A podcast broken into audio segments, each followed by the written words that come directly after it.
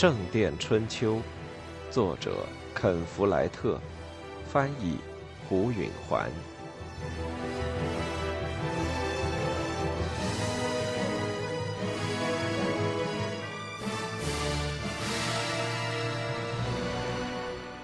接下来的星期日刚好是圣灵降临节，大批的人将要到大教堂去。沃尔伦主教要主持祈祷。比起以往，会有更多的人，因为大家都迫不及待的想看看刚落成的新的交叉甬道，据说十分令人惊叹。威廉要在祈祷时把他的新娘向全郡的百姓炫耀一番。自从王乔建起城墙以来，他就没进去过。但菲利普不能阻止他进入教堂。圣灵降临节前两天，他母亲死了。他大概有六十岁了，死得相当猝然。星期五的饭后，他感到喘不上气，就早早上床了。天亮以前，他的侍女叫醒了威廉，告诉他他母亲很难受。他爬起来。踉踉跄跄地走进他的房间，一边揉着眼睛。他看到他大口喘着气，已经不能说话，眼里有一种恐怖的神色。威廉被他那憋着气的样子和瞪大的眼睛吓坏了，他不停地看上他一眼，似乎期待着他做什么。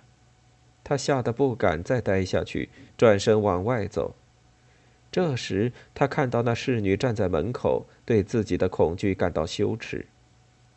他强迫自己又看了一眼他的母亲，在唯一一支蜡烛的摇曳烛光下，他的面孔似乎在不停的变形。他那刺耳的沙哑喘息声越来越响，似乎渐渐冲塞了他的脑海。他不明白。这么大的声音，怎么没把全城堡的人都惊醒？他用双手捂住耳朵，可是还是能听得见。听起来好像他是在朝他叫嚷，就像他小时候他狂怒的不停的训斥他似的。他的面容也像在生气，大张着嘴，瞪着两眼，蓬乱着头发。他相信他在索要什么。这种看法越来越强烈。他感到自己的年纪和个头都变得越来越小，直到他被一种儿时以来还不曾有过的莫名恐怖所攫住。那种恐怖来自他知道了他唯一钟爱的人竟是一个愤怒的魔王。过去往往是这样，他要他到他跟前来，或要他走开，或者要他上马，或者要他下马。他应答的慢了些，他就会吼叫起来。随后，他已经吓得不知要做什么了，这样便会出现一段歇斯底里的僵局。他的叫声越来越高，而他却吓得又瞎又聋又哑，茫然不知所措。但这次不同，这一次，他死了。他先闭上了眼，威廉这时感到平静了些。他的呼吸渐渐徐缓，面孔变得发灰，不再那么激怒，连蜡烛也似乎燃得无力，摇曳的影子不再使威廉感到害怕了。最后，他的呼吸干脆停止了。好了，威廉说：“他现在没事了，是吧？”那侍女哇的一声哭了出来。他坐在床边。看着他静止的脸，侍女找来了教士。教士生气地说：“你们为什么不早点叫我？”威廉几乎没听见他的话。他待在他的床边，直到日出。这时，仆妇们请他出去，他们好为他整理后事。威廉下到大厅里，城堡里住的人。骑士、士兵、教士和仆人正在压抑着吃早点。他坐在他年轻妻子的身边，喝了一点葡萄酒。有两个骑士和城堡的管家和他说话，他没有回答他们。最后，瓦尔特走进来，坐在他的旁边。瓦尔特跟随他多年，知道什么时候该保持沉默。过了一会儿，威廉说。马匹准备好了吗？瓦尔特莫名其妙。呃，做什么用？到王桥去呀，要走两天呢。我们今天上午就得出发。我没想到我们要去。呃，在在目前这种情况下，出于某种原因，这下威廉生气了。我说过我们不去吗？没有，大人。那我们就去呗。呃，是的，大人。瓦尔特站起身，我马上去办。上午过半，威廉和伊丽莎白以及通常那几个骑士和侍从，他们出发了。威廉感到恍如梦中，山山水水似乎越他而过，而不是他在前进。伊丽莎白骑马跟在他的旁边，青肿着脸，一声不吭。他们停下来的时候，瓦尔特负责关照一切。每顿饭，威廉都只吃一点面包，却喝上好几杯葡萄酒。夜里，他舒服的打着瞌睡。他们走进了王桥，远远的越过葱绿的田野，就能看见大教堂了。老的大教堂原先是个低矮宽尖的建筑，念珠眼似的小窗镶在眉毛似的圆拱下。新教堂尽管尚未竣工，看上去却根本不同。它的样式又高又细，窗户大得难以置信。随着他们越走越近，威廉看到新的大教堂使周围的修道院建筑显得十分低矮，那是旧的大教堂绝没有的。大路上挤满了人，骑马的和步行的全都向王桥进发。圣灵降临节祈祷仪式出席的人很多，因为时值初夏。天气晴朗，气候温和，路面干燥。今年比往年人更多，人们都是听说了新建筑有独特的新颖之处，纷纷慕名而来。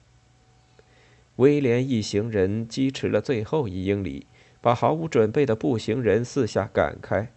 他们噔噔地踏上横跨河水的木桥。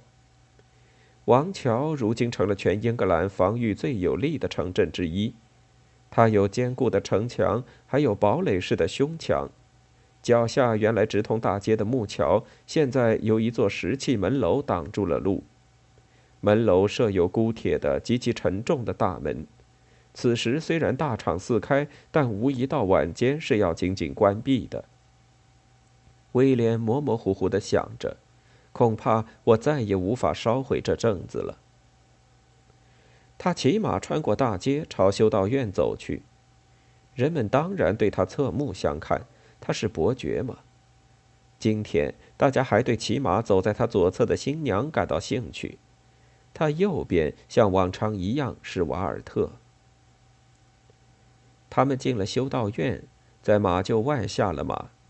威廉把马交给瓦尔特，便转过身去观看教堂。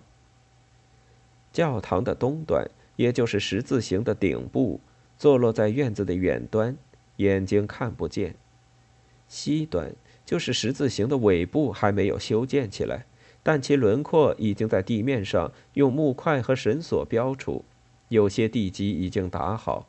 两端之间是新建的十字形两壁，包括南北交叉甬道以及中间的交叉点。窗户确实很大。威廉一生中还没见过这样的建筑，实在奇妙。伊丽莎白再也憋不住了，威廉后悔不该带她来的。他有点敬畏了，便慢慢的沿着两排木桩和绳索圈出来的中殿向前走。伊丽莎白跟在他的身后。中殿的第一个架间已经部分建成。似乎在支撑着进入交叉点西口的巨大尖顶拱券。威廉走过那难以置信的拱券下来到人头攒动的交叉点。新建筑看起来不像真的，太高、太细、太优雅、太易断了，简直无法站稳。这里似乎没有墙，除了高雅的矗立的一排细柱外，再没有什么支撑着屋顶。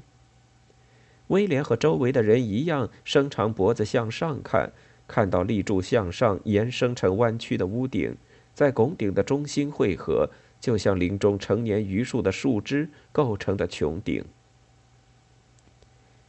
祈祷开始了，祭坛安放在圣坛的近端，修士站在后面，这样交叉点和交叉甬道就可以让教众自由往来。即使如此，人群还是站不下，只好挪到未见的中殿处。威廉向前挤，这是他的特权，和郡里别的贵族一起站到祭坛附近。他们向他点头招呼，并且交头接耳。老教堂的油漆木顶，尴尬的和交叉点的高大的东拱券并列在一起。显然，建筑者有意最后拆去圣坛，重新建起，以使之和新建筑匹配。威廉的脑海掠过这一想法之后，目光便落到了那个建筑者杰克·杰克逊身上。这家伙倒是蛮英俊的，一头浓密的红发。身上穿着枣红色紧身衣，衣边和领圈上还绣着花，俨如一个贵族。他看上去相当自得，无疑是因为他这么快就建起了交叉甬道，而且人人都惊叹他的设计。他握着一个男孩的手，那孩子大约有九岁，和他长得一模一样。威廉一惊，意识到那一定是阿莲娜的孩子。他感到一阵尖利的嫉妒。不久，他看见了阿莲娜本人。她稍稍站在杰克身后的一侧，脸上带着微笑。威廉的心跳加快了。她像以往一样可爱。伊丽莎白不过是个可怜的代用品，比起充满活力的真实的阿莲娜，她显得黯然失色。阿莲娜怀里抱着一个七岁左右的小女孩。威廉想起，他和杰克又生了第二个孩子，尽管他俩没有结婚。威廉更密切地注视着阿莲娜，她终归不如以前那么可爱了。她眼睛周围有了鱼尾纹，在她的骄傲的笑容背后隐藏着一些悲哀。威廉满意的想到，经过这么些年，她还是无法嫁给杰克，这是当然了。沃尔伦主教说话算数，一再阻止解除婚约，这想法时常给威廉一些安慰。威廉这时才意识到，正是沃尔伦站在祭坛后，把圣饼高举过头，以便全体教众都可以看见。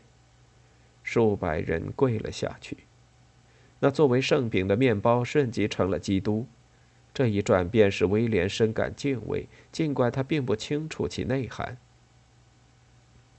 有一段时间，他把精神集中到祈祷仪式上，观看教士们的神秘动作，聆听着不解其意的拉丁文词句，叨念着熟悉的应答的片言之语。前一两天一直伴着他的那种晕眩感绵延着。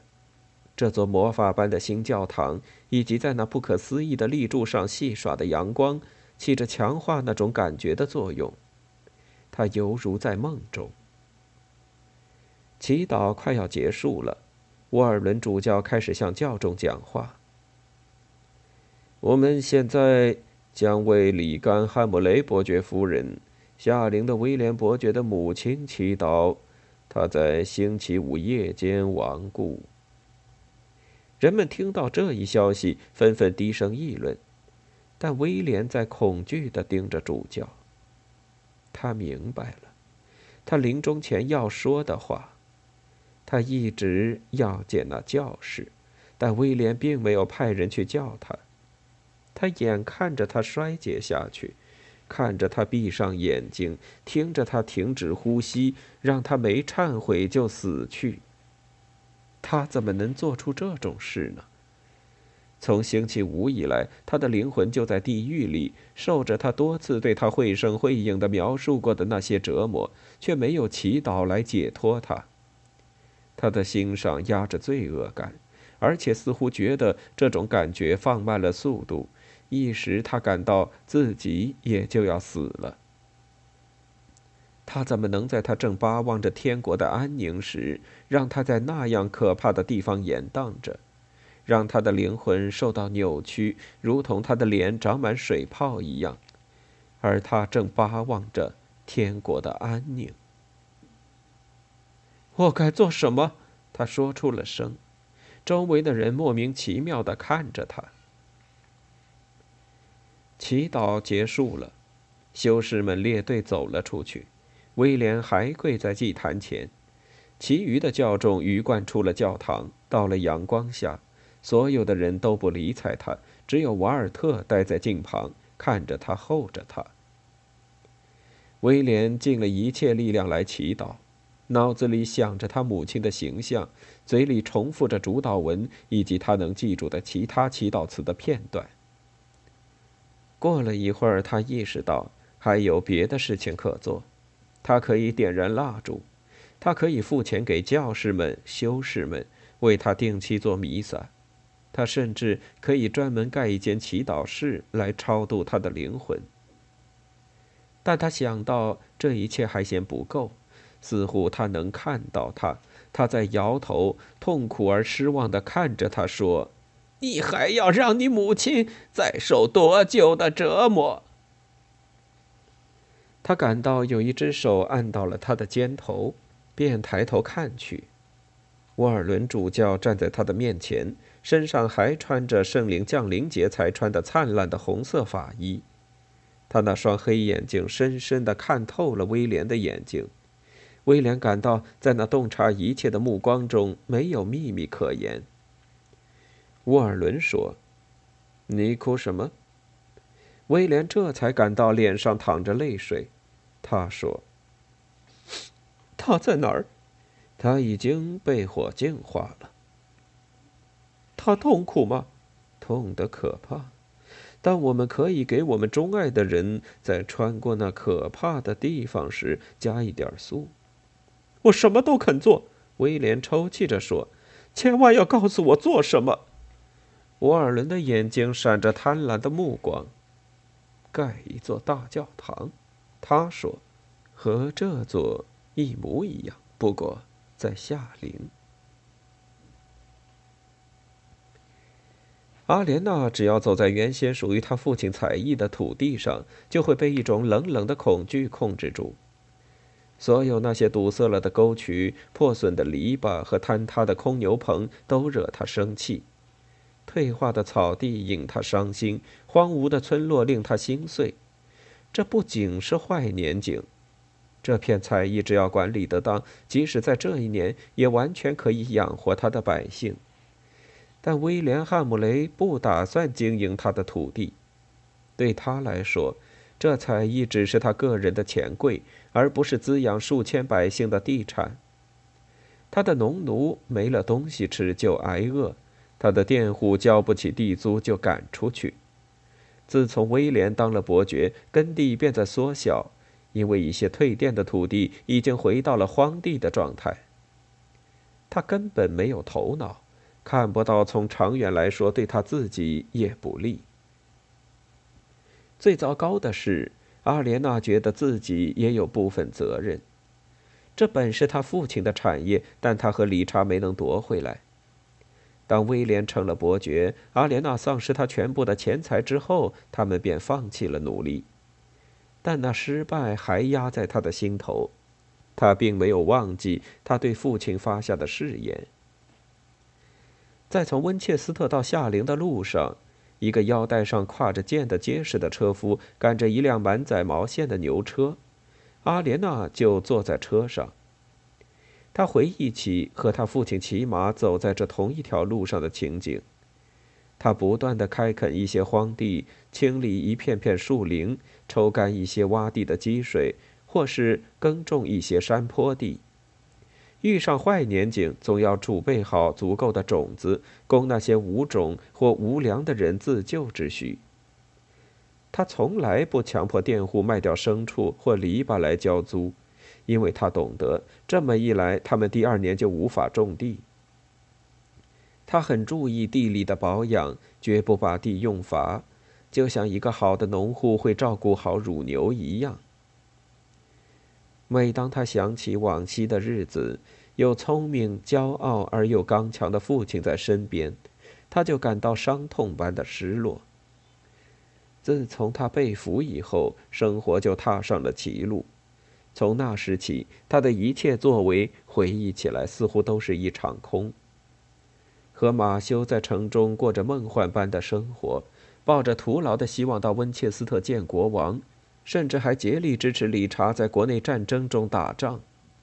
他取得了别人心目中的成功，他成了一名富有的羊毛商人，但那只给他带来了一种表面的幸福。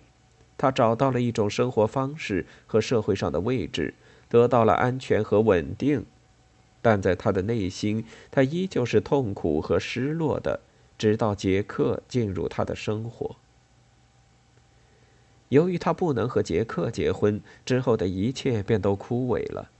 他变得痛恨起菲利普，而原先他是把他视为恩人和师长的。他已有好几年没和菲利普进行过亲切愉快的谈话了。当然，他们解除婚约得不到批准，并不是他的错。但却是他坚持要他们分居，对此阿莲娜不能不怪他。他爱他的孩子，但他也为他们担心，因为他们是在这种不正常的家庭环境中成长的。父亲一到睡觉时间就得走，所幸的是，到目前为止，在他们身上还没看出恶劣的影响。汤米身体强壮，模样好看，喜欢踢球、赛跑和玩打仗游戏。莎莉是个甜美的、喜欢沉思的女孩，给她的玩具娃娃讲故事，喜欢看着杰克画设计图。他们不断的要求和单纯的爱好，是阿莲娜的不正常生活中唯一的正常因素。他当然还有他的工作。成人以来，他一直做着生意。当前，他有几十名男男女女分散在各个村子里。在他们自己家里为他纺织羊毛。几年前为他干活的人曾经达到好几百，但他和每个人一样感到了机警的后果：如果卖不出去多只毛呢是毫无意义的。即使他和杰克成了婚，他还是享有他自己独立的工作。菲利普副院长老是说，解除婚约随时都可能获得批准。但阿莲娜和杰克至今已过了七年这种令人气恼的生活，一起吃饭，一起带孩子，却不睡在一起。他感到杰克的不幸福比他更痛苦，他崇敬他，谁也不知道他有多爱他。也许只有他的母亲艾伦是个例外，他没有一件事是看不清的。阿莲娜爱杰克，是因为他让他重获新生。他原来像是草中的毛虫，是他把他拉了出来，并向他表明他是一只蝴蝶。若不是他走进了他秘密的林中空地，给他讲他的故事，轻轻吻了他，然后缓缓的、温柔的唤醒了他心中蛰伏的爱情，他这一辈子都会对欢乐麻木，对爱情痛苦。当年他尽管年轻，却这么耐心，这么容忍。为了这一点，他要永远爱他。